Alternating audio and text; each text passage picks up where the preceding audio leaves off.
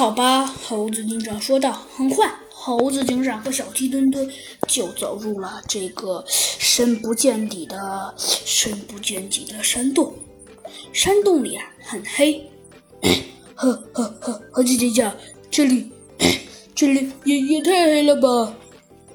呃，好吧，猴子警长说道。哦，我承认，这是有点黑。那可是猴子警长。现在怎么办呀？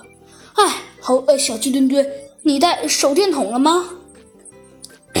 呃，你说手电筒，我当然带了呀。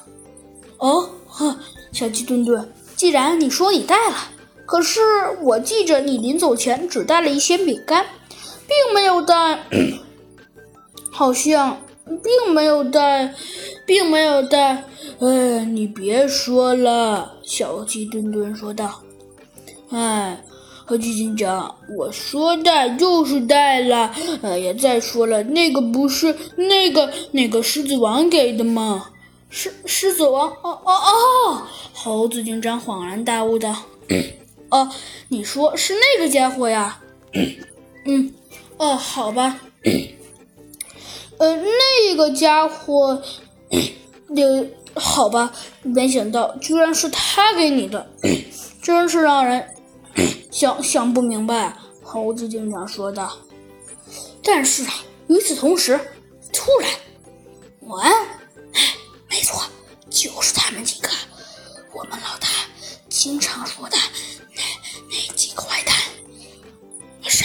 就是这个，这只猴子就是那个猴猴子警长。听我们斑马经理老大说，这这就是猴猴子警长啊！那我们要不要把他把他给把他给干了呀？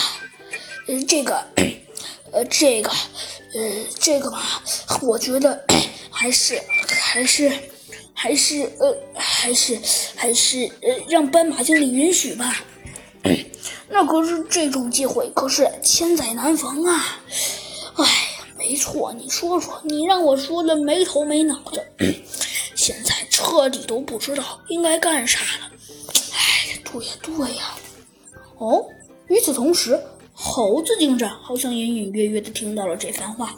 既然你们说你们是来找我的，那便来吧。